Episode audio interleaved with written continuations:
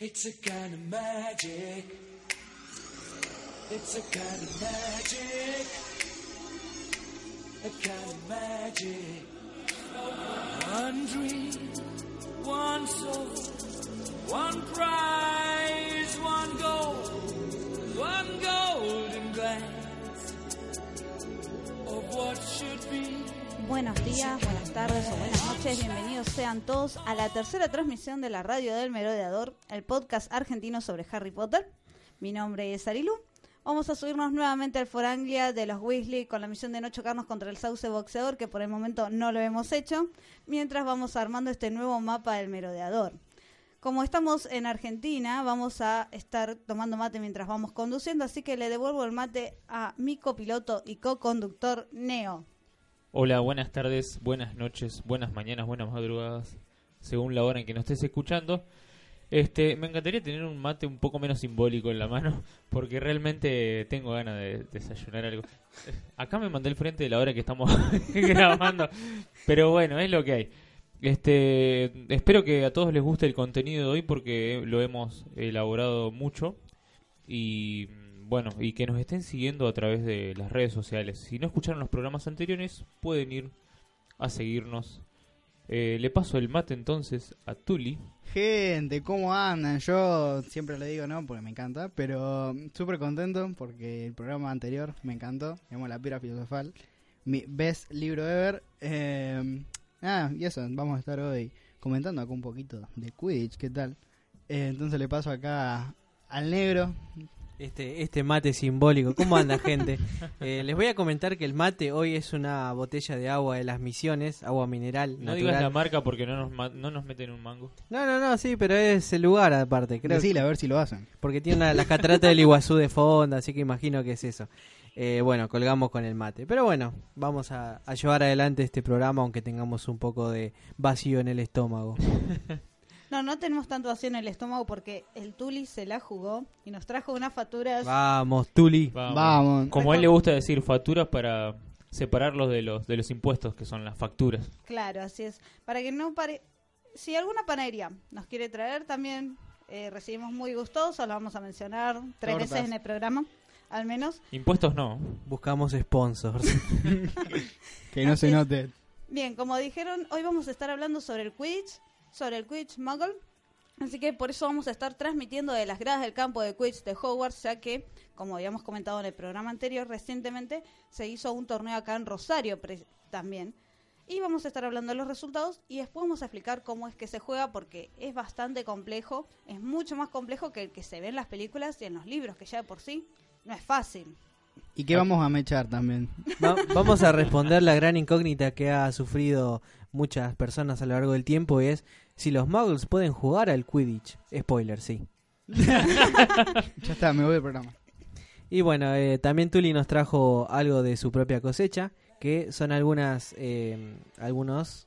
Cromos de mago, sacados del videojuego de la piedra filosofal, digamos porque me parece como el más completito. Debería, debería haber un estándar de todos los cromos que hay, así con los números y demás, porque digamos, depende de dónde lo buscas, tenés que tal número es en realidad otro, entonces estaría bueno. Eh, obviamente estamos hablando de, los cromos de magos famosos de las ranas de chocolate, ¿no? Así que bueno, eh, estamos grabando desde la sala de, grabación Supertónica en calle San Martín, 2179 de la ciudad de Rosario, eh, propiedad de nuestro amigo Pablo de Abate. En Facebook lo encuentran como Supertónica Sala de Ensayo. Si necesitan ensayar, si necesitan grabar y están en la ciudad de Rosario, tienen una banda, tienen un podcast, bueno, acá son bienvenidos. Santi, ¿nos querés contar antes de ir a nuestras redes sociales las repercusiones que nos estuvieron enviando? Vos que más o menos las estuviste leyendo sobre los otros programas, porque realmente tuvimos varias respuestas.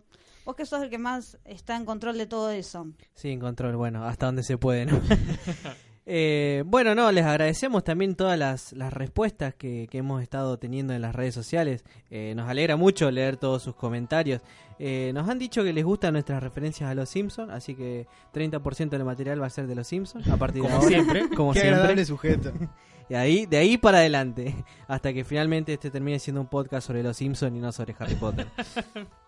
Bien. Pero bueno, les agradecemos todas las, las, las lindas cosas que nos dicen, las no tan buenas que nos ayudan a mejorar. Eh, y bueno, siempre abierto los inbox para que nos hablen de, de lo que quieran. Eh, así que Neo ahí les va a comentar las redes sociales para que nos comenten. Bueno, en Facebook nos encuentran como la radio del merodeador, en Twitter como arroba radio merodeador y en Instagram como arroba radio del merodeador. Además nos pueden escuchar en iBooks o en Spotify como radio del merodeador si no lo están haciendo ya, ¿no? Y ahora vamos a ir a las noticias que tenemos para el día de hoy, ¿no es cierto? indicados. ¿Renunciará el ministro? Nuevo residente de Azkaban. Umbridge suspendida. Investigación pendiente. El que no debe ser nombrado regresa. Director de Hogwarts restituido.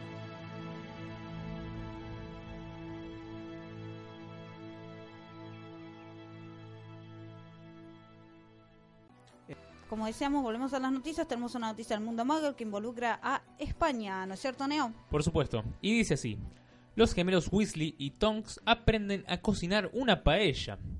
Valencia se encuentra sumergida en el mundo mágico de Harry Potter desde que hace una semana la ciudad se viera inundada por objetos relacionados con las ocho películas de la famosísima saga nacidas de la imaginación de la escritora J.K. Rowling.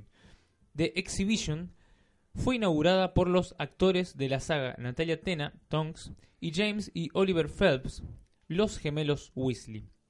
Los hermanos Phelps, de la mano del turismo Valencia, conocieron a la idiosincrasia de los productos valencianos mediante una vista al mercado del Giros, donde vendedores y clientes fueron sorprendidos por los actores británicos que se interesaron por los productos autóctonos y degustaron numerosos de ellos.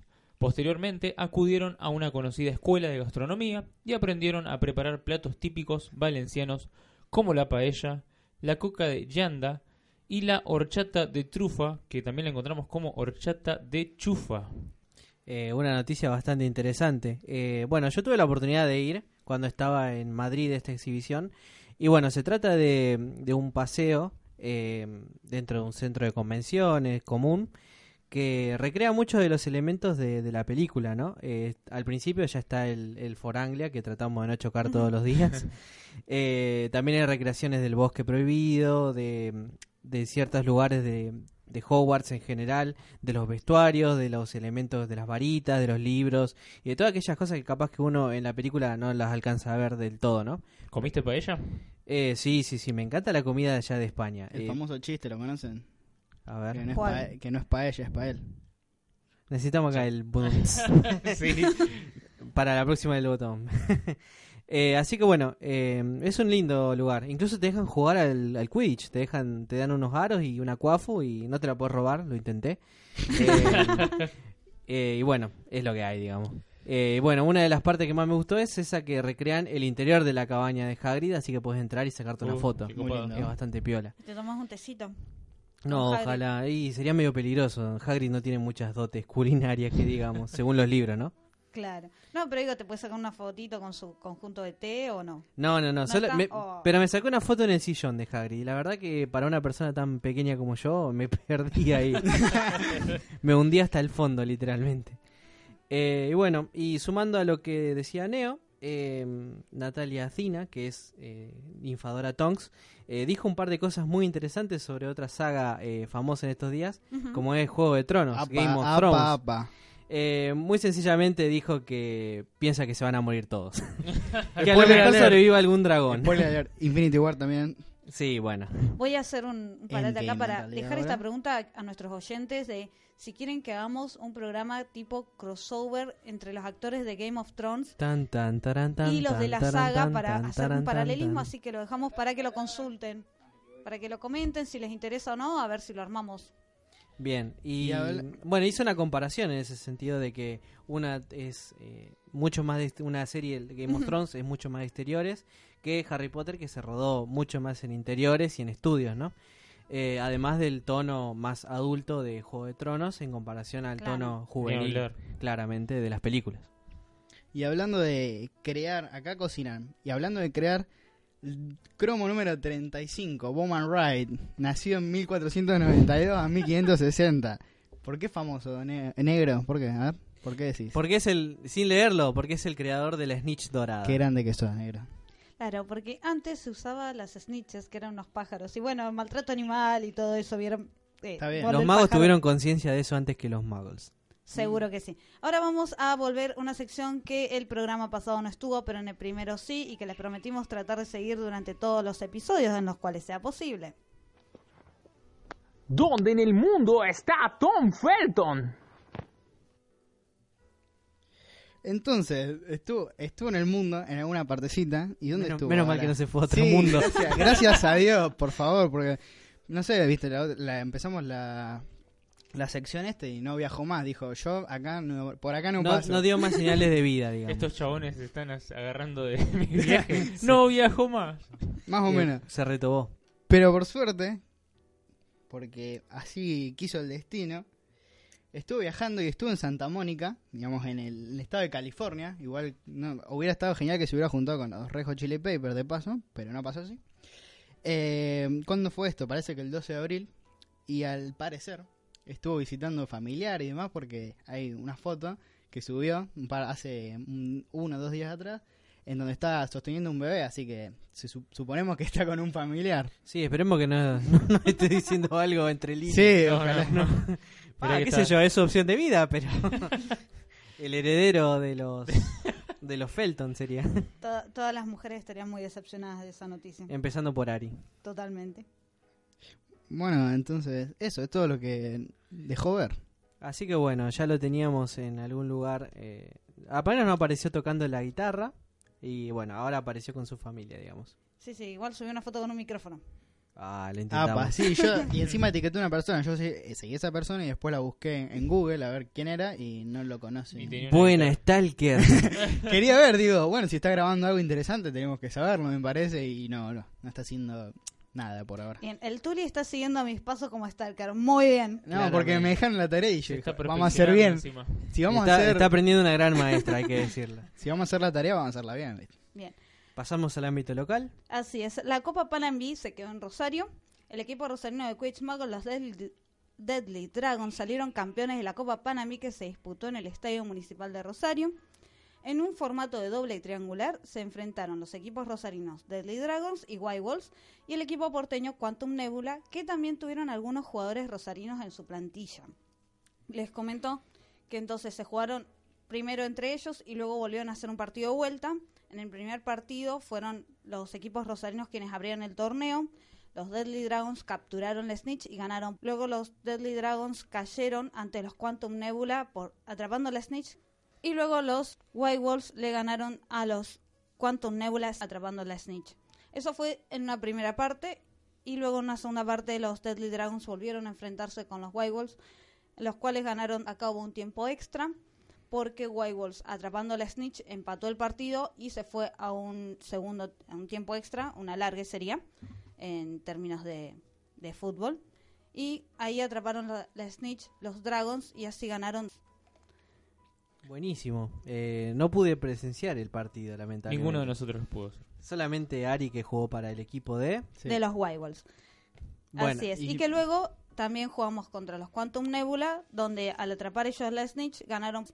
Y el último partido, que luego está pre- previsto una final, pero por cuestiones de tiempo no se hizo, y ya que el último partido definía, en caso quiénes eran los finalistas y ganadores, era entre Quantum Nebula y Deadly Dragons, donde los Dragons ganaron. Yo quería comentar acá, ya que estamos y tenemos una compañera que juega al Quidditch, do- dos cromos, eh, A ver, contanos. número 36 y 39. Casualmente son mujeres, por eso quería comentarlo. Número 36, Jocelyn Watcock, 1911, actualidad, y en la actualidad es como si estuviéramos en los 90, porque no sabemos O sea, sigue viva. A- no a los sabemos 90. ¿Dónde sabemos? Hasta los 90, claro. Que fue el cazadora del equipo Putlemer United y tiene el récord de goles durante la temporada británica del siglo pasado contra los murciélagos de Ballycastle en 1931.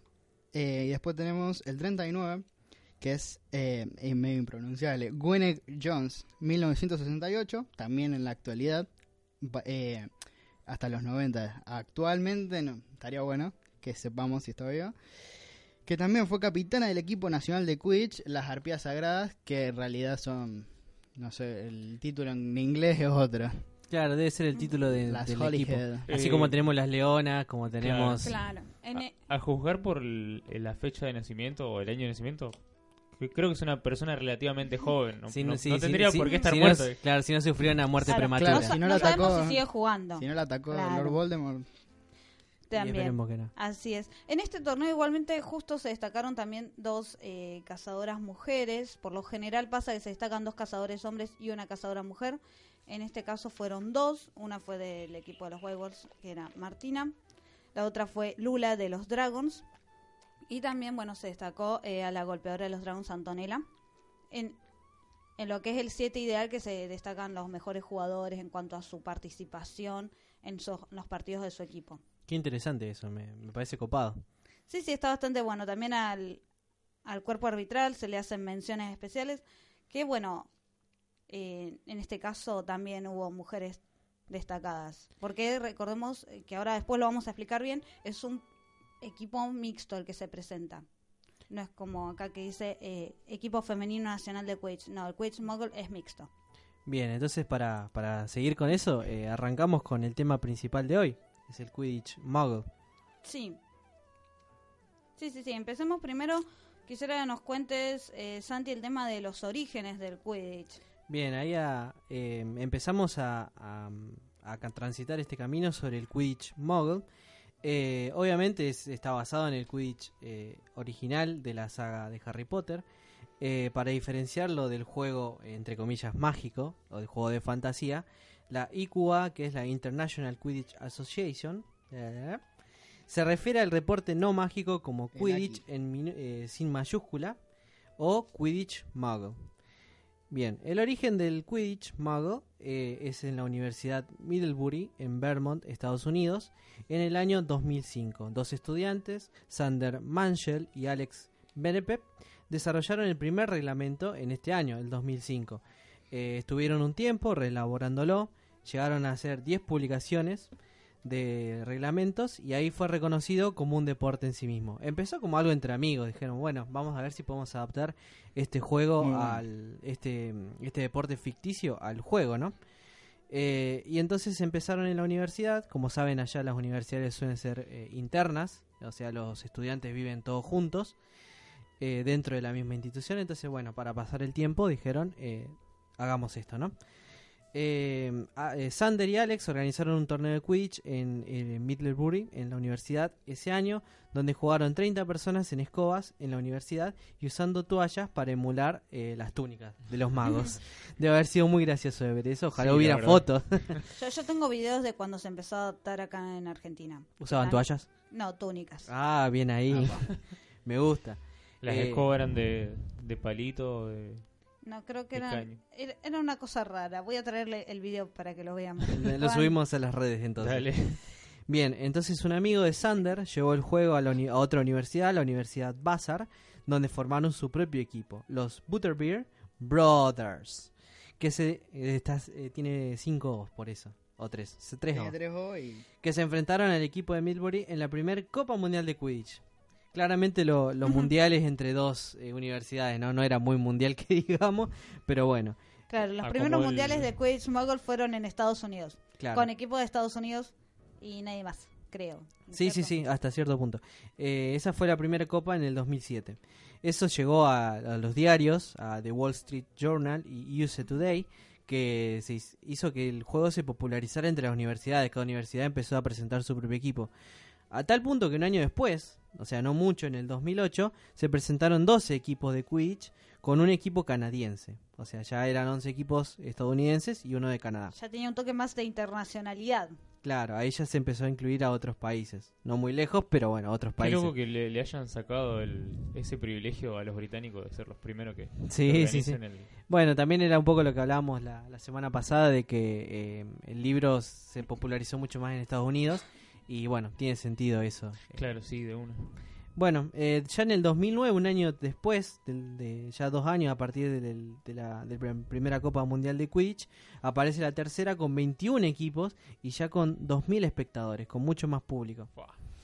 Eh, en el 2010, el crecimiento del deporte hizo que la copa se trasladara de Middlebury a Manhattan, la ciudad de Nueva York. Donde Ujú. 46 equipos se enfrentaron durante dos días, bajo la mirada de más de 15.000 espectadores y 40 medios de Estados Unidos. Se, más, hizo, más equipo que el mundial. mal, se hizo masivo terriblemente. Eh, bueno, destacar que en ese momento son como equipos, son como clubes, todavía no se han armado selecciones.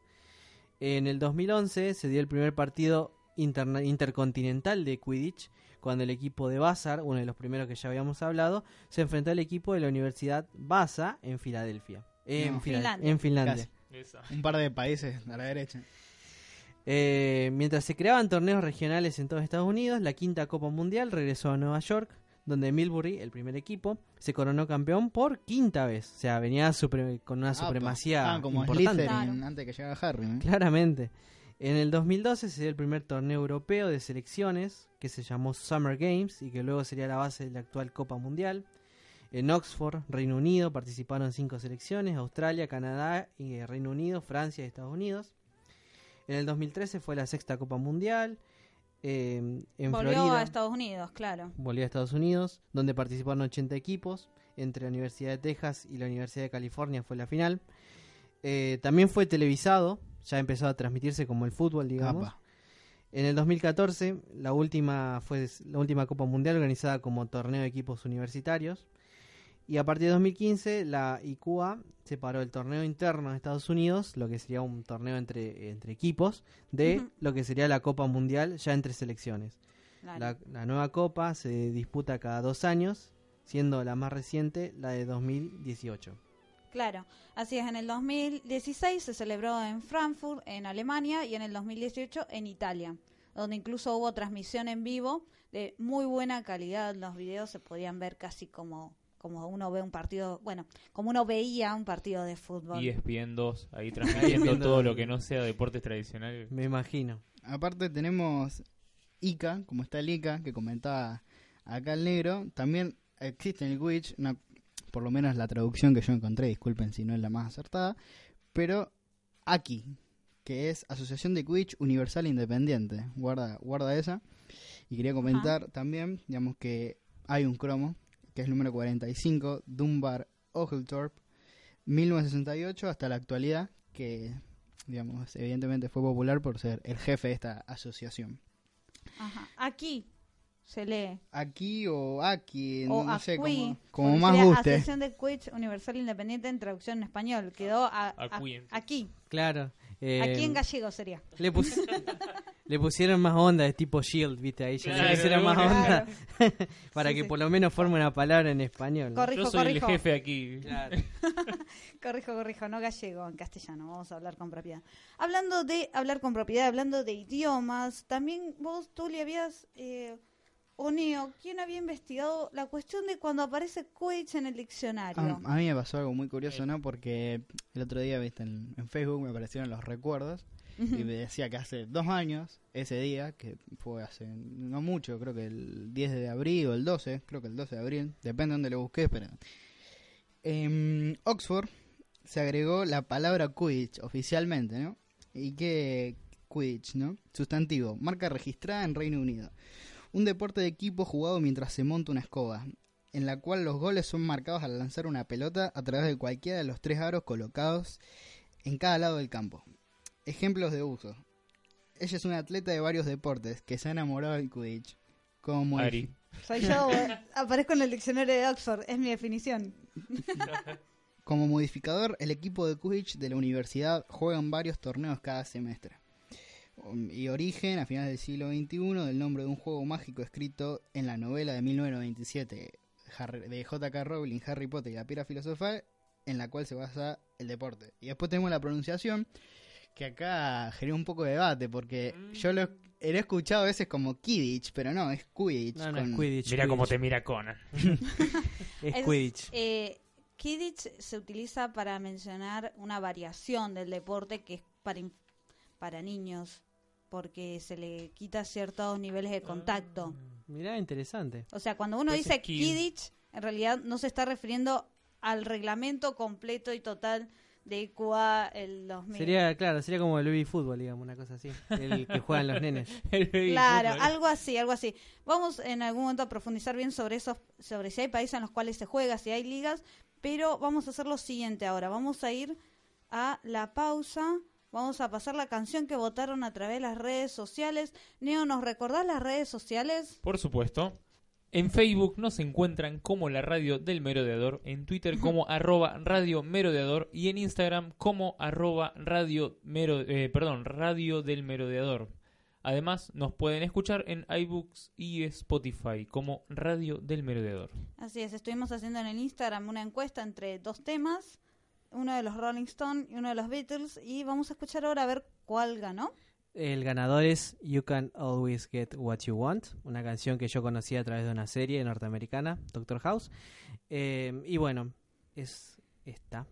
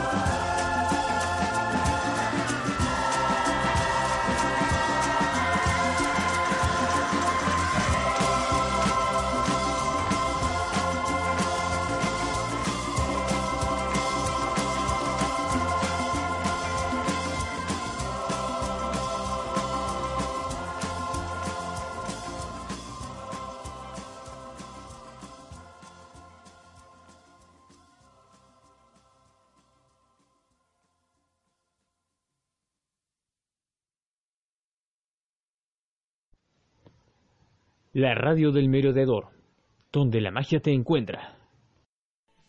Bien, estamos de vuelta acá, ya más que preparados en las gradas para ver cómo se juega al Quidditch Muggle, que nos van a explicar todo desde cero. Así nos enteramos de, de todo, sobre todo para la gente que no, no lo ha visto nunca, que está acostumbrado nada más a verlo en, la- en las pelis. Y tenemos una invitada de honor para que nos explique cómo se juega el Quidditch, que es Ari. Qué invitada. Uy, ¿soy yo? Qué Claro. raro. Bueno, lo que pasa es que, como dijo Santi, justo eh, recientemente se empezó a aplicar el nuevo reglamento, porque se ha ido modificando a través de los años. El de ahora que estamos usando es el 2018-2020, sacado por la IQA, está traducido y se empieza a aplicar. Uno de los cambios más notorios es que, por ejemplo, la cancha ahora es un rectángulo, ya no es más un óvalo. Es un rectángulo de 33 metros por 60. Recordemos que hay tres aros que se ubican en lo que es la línea de gol, que tienen que tener eh, los aros un diámetro entre 81 y 86 centímetros y tienen distintas alturas, no son los 15 metros de los libros. Y Estaría- no llegan. porque claramente ustedes no pueden volar. Claro, porque no, se vuela, así es. ¿Cuánto tienen de altura? Sí, tienen 0,91 metros, 1 metro 37, el de la derecha, el primero el de la izquierda, y el del medio, 1 metro 83, que está ubicado en el centro de la línea de gol, y los otros dos a 2 metros 34 aproximadamente del centro de la línea de gol. Un- el último es más alto que yo. Así. Sí, que yo también no te da problema, Sí. negro. Bueno, creo que excepto Neo, Sí, vamos somos negro. todos más bajitos. que- No llego a un metro ochenta y seis. 83. 83. Pero estiró un poquito la No, mano. tres, no, sí, con la mano sí llego. Te hace una cresta con el pelo. Tres Ah, sí. centímetros me falta. claro. Todavía no puede molar. Ese es, todavía es la palabra. Todavía. Sí, sí, o- ojalá en el futuro est- exista la gravedad cero para jugar Quidditch posta. ¿Te Eh, imaginas? Estaría Ah, bueno, estaría estaría bueno. Una para jugar el aplicación quiz. bastante- Claro. Pero Bastante mientras friki. tanto, bueno, ¿Para qué crearon la gravedad cero? Para jugar Para jugar Quidditch. Claro, ¿para qué Porque, no? porque podemos. Porque somos ricos. Eh, Los aros igualmente está determinado que no pueden que pueden ser de cualquier material menos de metal o concreto o cualquier material peligroso para los jugadores. Y si te lo Y- llevas puesto. Claro. ¿Qué ha pasado en el fútbol cuando te llevas puesto el arco? Es horrible, Uy, chicos. olvídate. Así es, para mayor seguridad. Y bueno, como decían, no se juega volando, sino igualmente se montan sobre unas escobas que son unos tubos de PVC que tienen que tener un largo de entre 81 y 106 centímetros. Es un deporte de contacto, es una mezcla de rugby, quemados, handball, donde uno tiene que estar en cierta forma montado, que quiere decir que tiene que tener la escoba entre las piernas, que no se caigan al, al suelo. ¿La escoba tiene que tener el cepillo o solamente puede ser el tubo? Solamente el tubo es lo que se recomienda en realidad. Pero se puede jugar con cepillo como para darle una... Anteriormente se usaba, Claro. se usaba cuando era un poquito más recreacional, más Claro. recreativo, más la idea era que se parezca más al juego de Harry Potter. Hoy por hoy es mucho más práctico usar los tubos de PVC que son más fáciles de, de trasladar también. Nosotros, por ejemplo, los trasladamos en una bolsa de palos de hockey y ahí nos entran 14 escobas. Aparte, cuando se, cuando se taclean, no me estoy muriendo que te ven con un palo de madera. Que no, nunca fuiste a la cancha. Olvídate. Bueno, Sí. pero a vos, eh, personalmente, ¿qué preferirías? ¿Que sea más recreacional? ¿Que tenga mal espíritu de que esto es una escoba? ¿O te va- vas a lo práctico? Y... como hacían los chicos de, del campo Midsbury que jugaban con toallas en Con la espalda. toalla. Yo, yo voy a la comodidad y, y hay que ir a lo más seguro. Está bueno por ahí sacarse alguna foto con alguna escoba más recreacional, pero para jugar y para meterse en cancha es mejor ir al, al tubo de PVC y en vez de toallas una pollera deportiva, una calcita, lo, lo más práctico porque hay que correr de acá para allá, de un lado a otro, seas cazadora, seas golpeadora. Que bueno, ahora vamos a hablar sobre las posiciones en sí, porque como adelantamos es un equipo mixto. Dale, En, contanos. en cancha tienen que estar entre 6 y 7 jugadores. Son 6 jugadores en cancha hasta que al minuto 18 entra el snitch y ahí entra el buscador. Hay una regla que se tiene que cumplir que es de género, con la cual un equipo no puede tener más de 4 jugadores que se identifiquen con el mismo género en el juego al mismo tiempo. Es una regla de máximo 4. O Eso sea, implica... porque o sea, son siete y tienen que ser sí o sí cuatro y tres. Como máximo. O Claro, 4 pues y 2, tres. claro. Pueden ser 3 y 3, por ejemplo, cuando son 6 en cancha. Ajá. También Ah, está claro, la cuestión de del género que es género femenino, género masculino y género no binario. Eso es una cuestión que por ahí ha, ha traído ciertos debates, más en, en Europa, donde se ha aplicado más lo de las cuestiones no binarias. Hoy por hoy, por ejemplo, en Argentina, todavía no hay jugadores registrados como no binarios, pero sí Pero bueno, está, está bueno que esté abierto para si en algún momento alguna persona desea jugar al Quidditch y no se identifica de tal manera, eh, poder participar, ¿no? Está bueno que esté planteado, digamos. Claro, si Claro. son, o sea, seis jugadores en cancha, tres, tres mujeres y tres eh, varones, digamos, el buscador que todavía no entra es- sería indistinto. Puede ser, claro, O sea, puede ser no No binario. te sí, recordemos, los buscadores el minuto, entran al minuto 18. La snitch no es una pelota, sino que es un hay un snitch runner, que es una persona que por lo general es- eh, que debe vestirse de amarillo y tiene una media colgando entre 25 y 30 centímetros visibles, que adentro de esa media hay una pelota de tenis estándar. Incluso en el nuevo reglamento está especificado que ningún otro jugador, por ejemplo, puede ningún uniforme de, de jugador puede tener short o pollera, eh, pollera deportiva amarilla. Claro, para no, falda, vamos a aclarar. claro, para no confundirse con, con la Con la Snitch. Eh, Tuli, ¿tenés algo sobre buscadores? Sí, qué, qué casualidad, ¿no? Que me preguntas, ¿no? Así, ni, ni, ni, ni pensado. Entonces tenemos el número 83, Roderick Plampton, que es así, ya lamentablemente ya falleció. 1889 a 1987, que acá como comentaba Ari, no sé, que sale el, el minuto 18, ¿puede ser? La pelota. Claro, en el Quidditch Muggle sale los buscadores entran a la cancha al minuto 18. Bueno, acá el señor Plampton lo que hizo fue, bueno, buscador del equipo de Inglaterra, que tiene el mayor récord por capturar más rápido a Snitch, que son 3 segundos y medio. Que en la vida real no pasaría, creo, pero... Eh, Y creo ten- que ha pasado. Sí, sí, sí, lo tenés que cagar trompada al, al Snitch. Alto tackle. eh. claro, le tirás un cascotazo, lo tirás y lo agarrás. Este, no, no, no, creo que ha pasado. Tengo que revisar lo- los registros, pero me parece que hubo una captura que duró mucho menos de 30 segundos, seguro. Y 3 segundos, no, tengo que revisar el, el video. El video a ver si llega a, lo, a menos de 3 segundos. Me imagino un, un chabón tipo Usain Bolt con un caño entre las piernas corriendo ¿no? y, la- la- y el de la Snitch todo más rápido, todo sí, con todo miedo. Claro, algo así. Pero bueno, este, sí, hay que revisar ese videito. Bien. A ver si llega a los 3 segundos. ¿Y quiénes más juegan en el equipo, Claro. además de los buscadores? Hasta el minuto 18, antes de que entren los buscadores, están en cancha un guardián por equipo, dos golpeadores por equipo y tres cazadores. El guardián es una especie de arquero en sí, pero es un cazador como, como todos los demás, puede correr y meter goles. Pero a diferencia de los cazadores, tiene una inmunidad, una zona de guardián que está a 11 metros del medio campo, en la cual, por ejemplo, si él tiene la posesión de la quaffle, que es la pelota con la que se anotan goles, no se lo puede quemar y no se la puedes ir a sacar porque es eh, la zona del guardián. Una vez que él hace un pase a un cazador, ya esa inmunidad se pierde. En sí, los cazadores son los y los guardianes son los jugadores que pueden hacer goles, que se manejan con la quaffle, que en realidad en el Quidditch Muggle es una pelota de volei, un poquito desinflada para poder agarrarla y con la cual Claro. se pasa a través de cualquiera de los tres aros para convertir el gol, que suma 10 puntos. Bien. ¿La quaffle tiene que ser del mismo color o puede ser, ya que es una pelota de volei y es la que venga? Es la que venga. La No, no hay un color específico de... y la pintan, la pueden pintar o...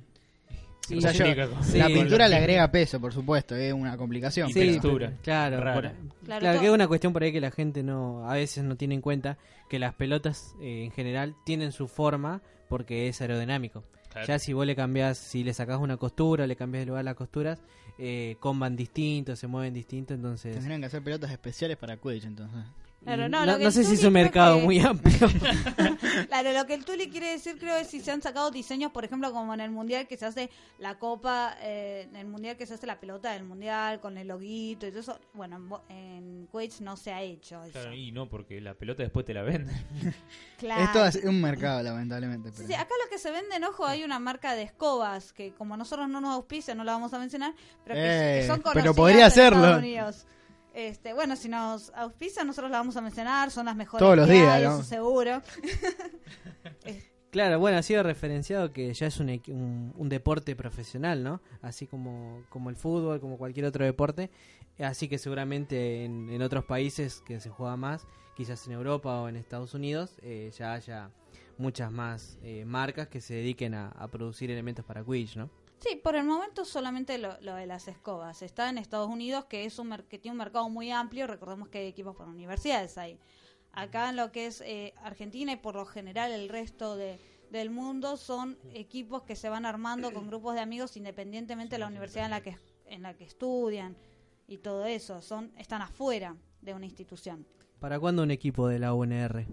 Y no sé, hay que hablar con el. Vamos a hablar con el rector. Vamos a hablar con el decano, sí, sí. UNR versus Y, ¿sabes? UTN, UTN versus No- UNR. no sé para quién, claro, no sé para quién. hacemos UNR versus UTN versus Y versus UCA. Así ese cuadrangular está picante. Ah, Estaría picante, sí, sí. Ácido. No sé para quién jugarías en ese caso. Epa. Bien, entonces los golpeadores.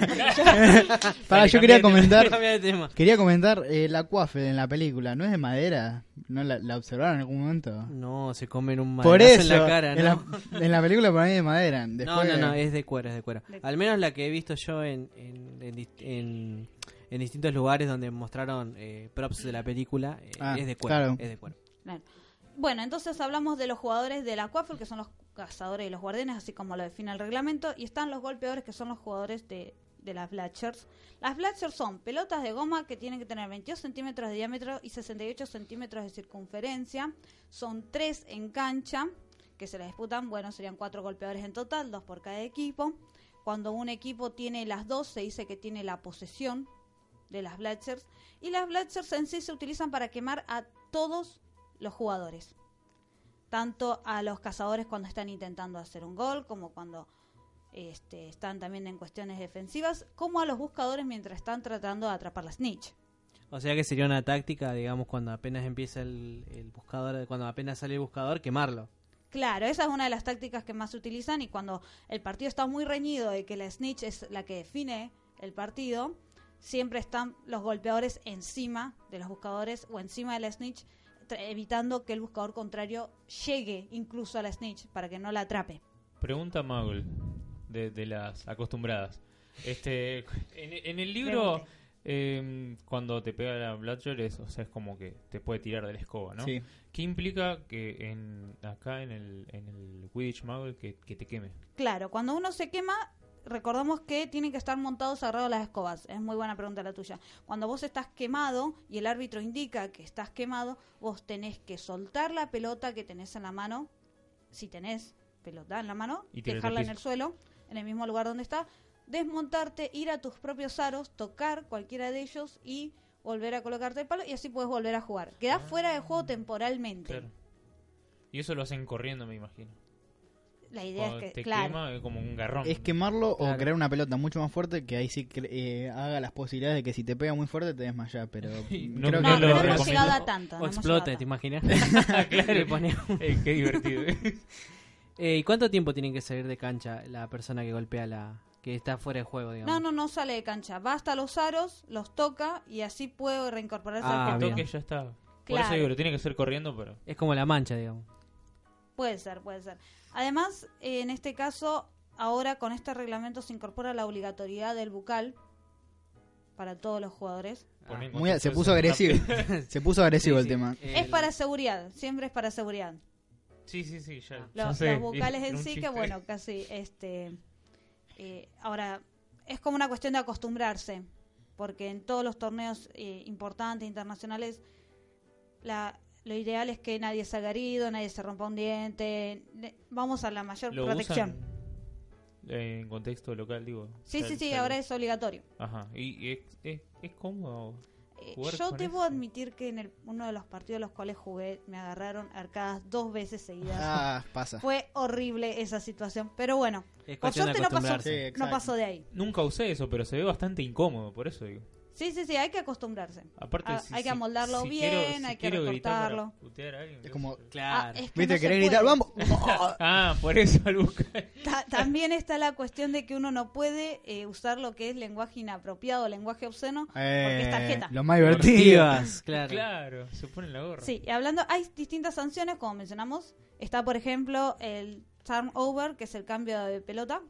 Si en base a una sanción vos tenés la pelota y estás sancionado, tu sanción es darle la pelota al del equipo contrario. Está lo que es vuelta a los aros, que es como si te hubieran quemado y tenés que hacer el procedimiento para volver a jugar. Está la tarjeta azul, que es para faltas técnicas, que ahí sí estás un minuto afuera de la cancha o hasta que el equipo contrario mete un gol. La tarjeta amarilla también, pero es para otro tipo de faltas. Y está la roja, que ahí no solamente no es ex- es una expulsión del jugador que recibe la roja, es decir, que no puede volver a jugar en ese partido y tiene que salir de los límites del campo. Y otra persona que lo de su equipo tiene que estar dos minutos en el área de penalización, que está al costado de la cancha. Es como se pone muy fea la cosa, pues. Claro, recalcar que es un deporte de contacto, con todo lo que eso implica, digamos, ¿no? Claro que hay faltas y que bueno, tienen que ser sancionadas y cobradas adecuadamente. Terminan cansados ahí, me parece. ¿eh? ¿Cuánto dura un partido normalmente? ¿Qué es lo más típico?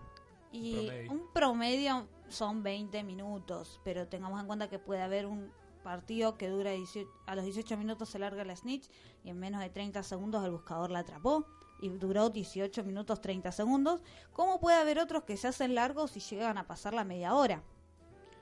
Pero ese, esa, esa snitch está a, a toda velocidad, no la alcanza nadie. No es solamente velocidad, sí hay una hay snitch que corren, pero hay snitch que te ponen cuerpo, te ponen los dos brazos adelante, Ah. te empujan para atrás, te pueden sacar la escoba y es imposible agarrarla por todo el cuerpo que te pone y no necesariamente esa snitch está corriendo, está parada en el mismo lugar y no la puedes agarrar. Claro, es un ropero, un tipo alto, fuerte, no, no lo tiras ni a palo, no le sacas la niche ni a palo. Claro, y por ejemplo hay contactos que a la snitch no se le pueden hacer, no puedes taclear la snitch, Eh, por ejemplo. ¿Y se puede usar boleadoras, algo de eso? Como para... No, no, no, para nada. Solamente tiene que estar montado el buscador mientras la atrapa, ir esquivando los brazos que le impone para ir a agarrarla y lograr capturarla. Hay varias reglas específicas de las cuales una, una captura de snitch no es válida, por ejemplo.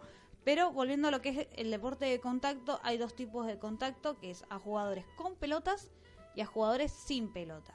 Por ejemplo, a jugadores que tienen una pelota vos podés taclearlos, podés ha- hacer un agarre, que a un jugador que no tiene una pelota no se lo puedes hacer. Y eso vale tanto para guardianes fuera de la zona de guardián, para cazadores y para golpeadores. yo no recomiendo. Me gusta eso de la violencia. Yo recomiendo el- hacer la gran Harry, ¿la conocen? Digamos, poner los dos pies sobre la escoba porque no se muevan. Ah, No, yo no. pensé que era comérsela. Agarrarla con la boca todavía no llegamos a Esto eso. es como Y bueno, complicado. Pero ahora con el bucal no se puede. no, es verdad. Es cierto, es cierto, no se puede con eso. Capaz Aparte, que capaz pusieron el bucal no por seguridad, sino para que nadie se coma el. Para que no muerdan a un jugador por ahí. Claramente. Y por Eh. ejemplo, a, a un jugador sin pelota le puedes hacer eh, frenarlo con el brazo extendido, cosa que pueden hacer los buscadores entre sí, porque los buscadores no tienen ninguna pelota, pero para evitar, si vos estás eh, a modo de buscador defensivo, evitar que el otro buscador la agarre, no solamente puedes tener a los golpeadores cerca, sino también frenarlo con el brazo extendido para que no llegue a la snitch. El brazo extendido, pero la mano abierta o cerrada, porque No, si no, la tenés abierta. cerrada, No, piña no, la cara. No, no, no, abierta, mano abierta, mano extendida. No, Bien. no se puede jugar. Y está la cuestión de los árbitros. También Bien. es uno de los equipos que no sé si uno de los deportes que tiene. Y Tuli, eh, ¿qué nos Sí. podés contar vos de los árbitros? Acá hay dos, dos cromos muy interesantes. Los únicos, lamentablemente, los únicos dos sobre árbitros, pero muy interesantes. Uno es eh, Cyprian Shodel, 1312 a 1357, o sea, joven, pobre, que fue el único árbitro en la vida, hasta donde sabemos, ¿no? Que murió en un partido. Y nunca, encima nunca detuvieron al que lanzó la maldición. Entonces, Había Muy- un francotirador ahí que le Eh. disparó al árbitro. a, al- a lo.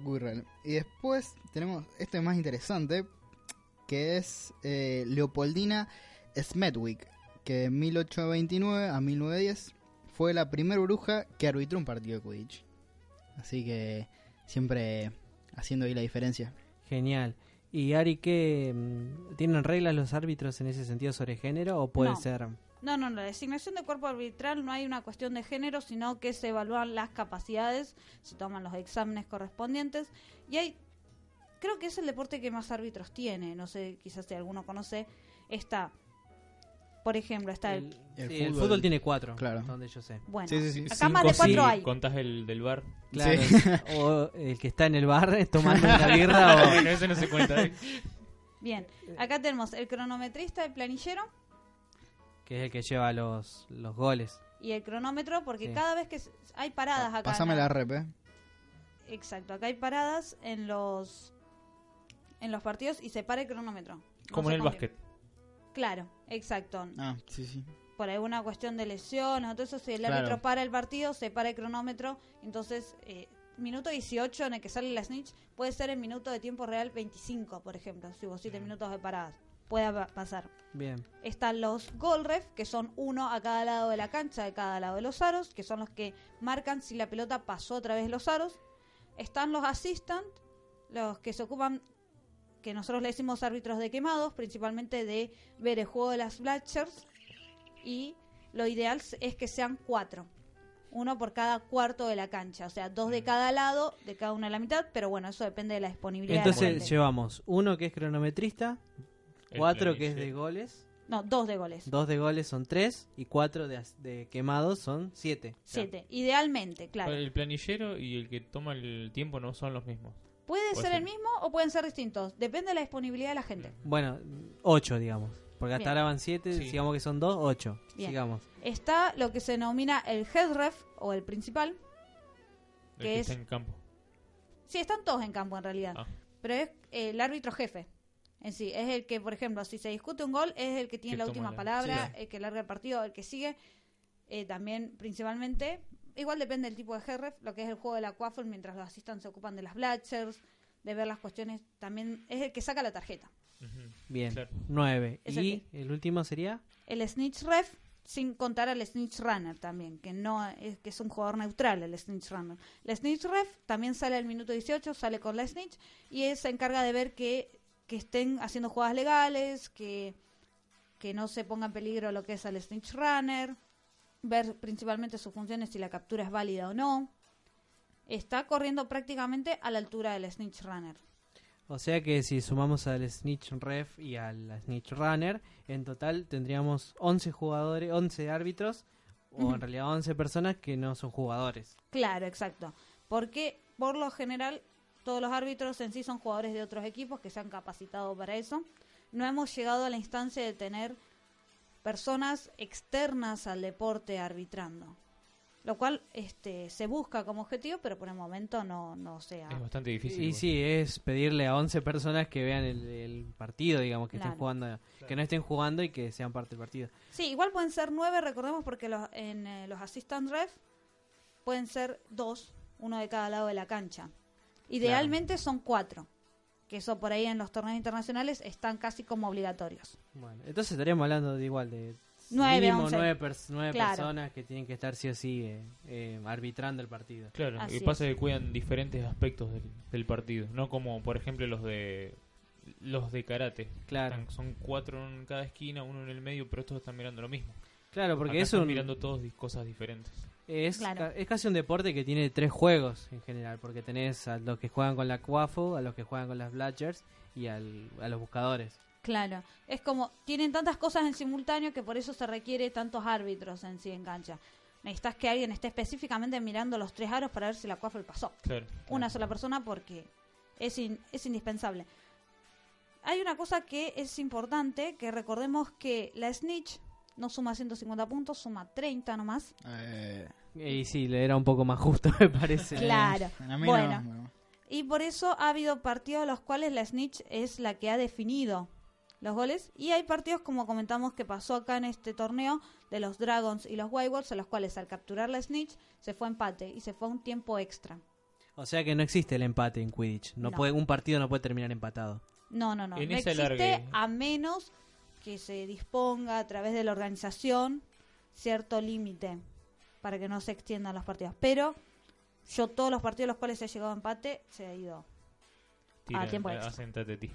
Este, Y se cambia de cancha. Y se cambia de, de lado, Ah, de- claro, del de lado lado. del campo, del lado del campo. eh, iba a hacer una pregunta. Cuando se atrapa la, la snitch y van a alargue, ¿la snitch se vuelve a jugar? Sí, la snitch ahí cuando se reinicia vuelve a salir al minuto.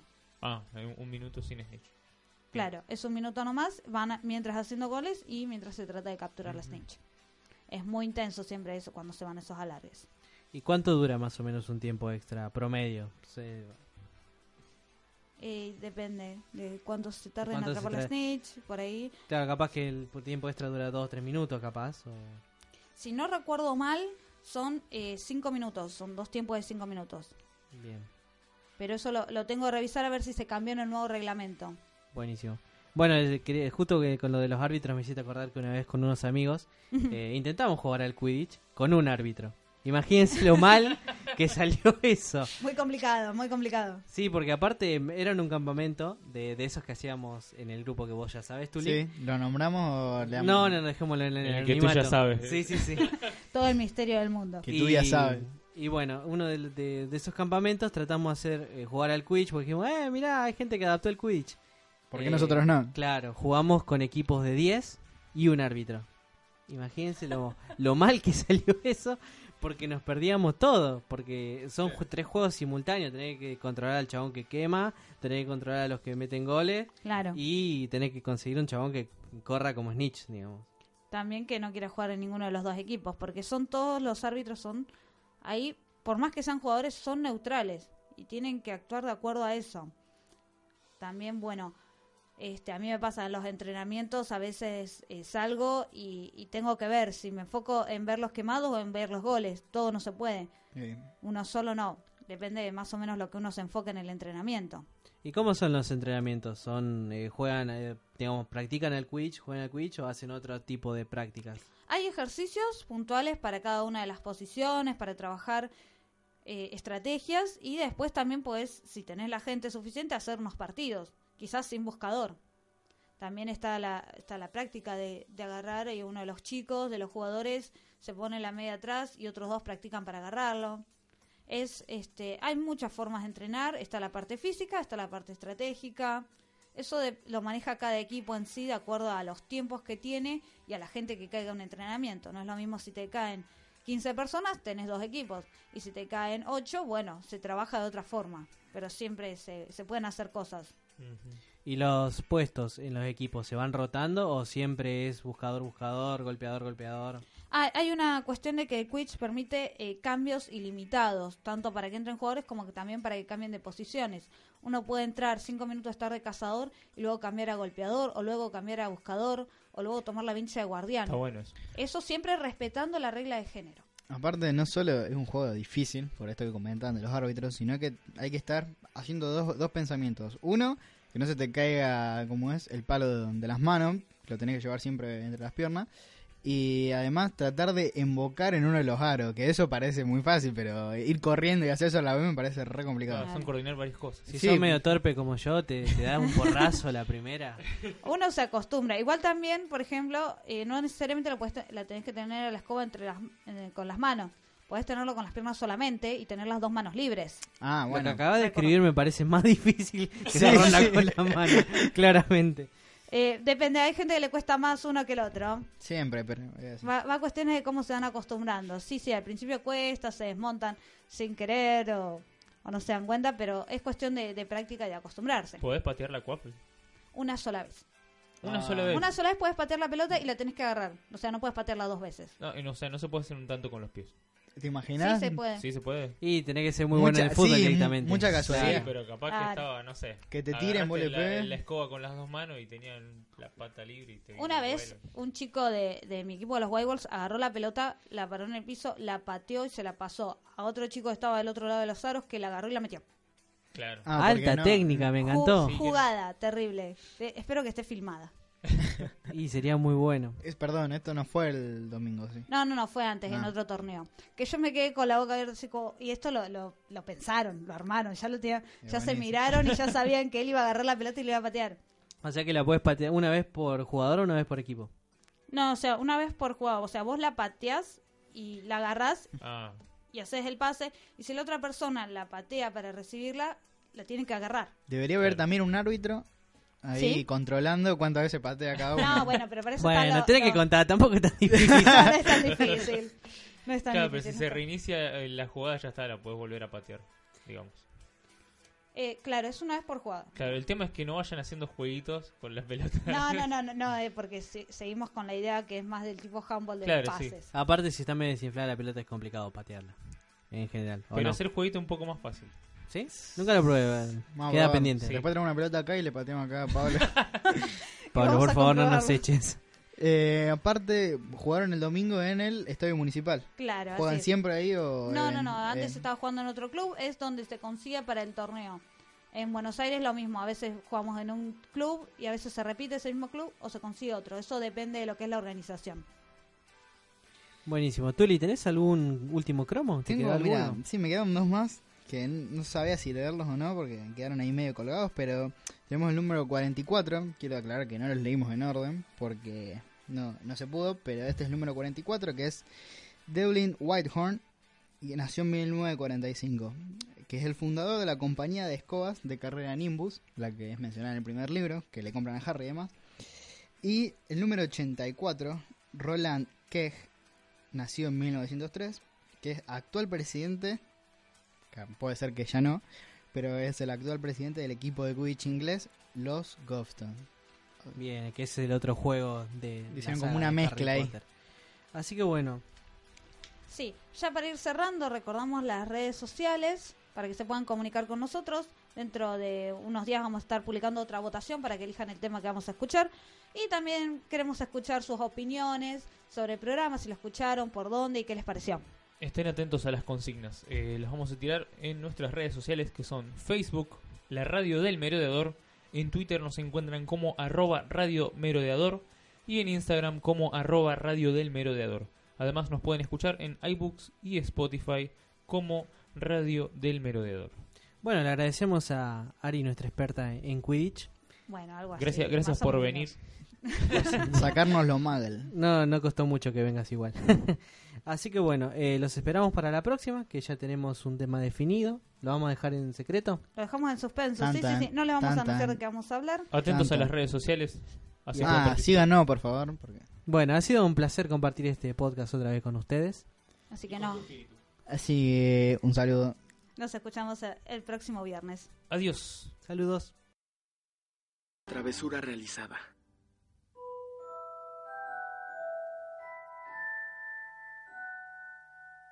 Knox.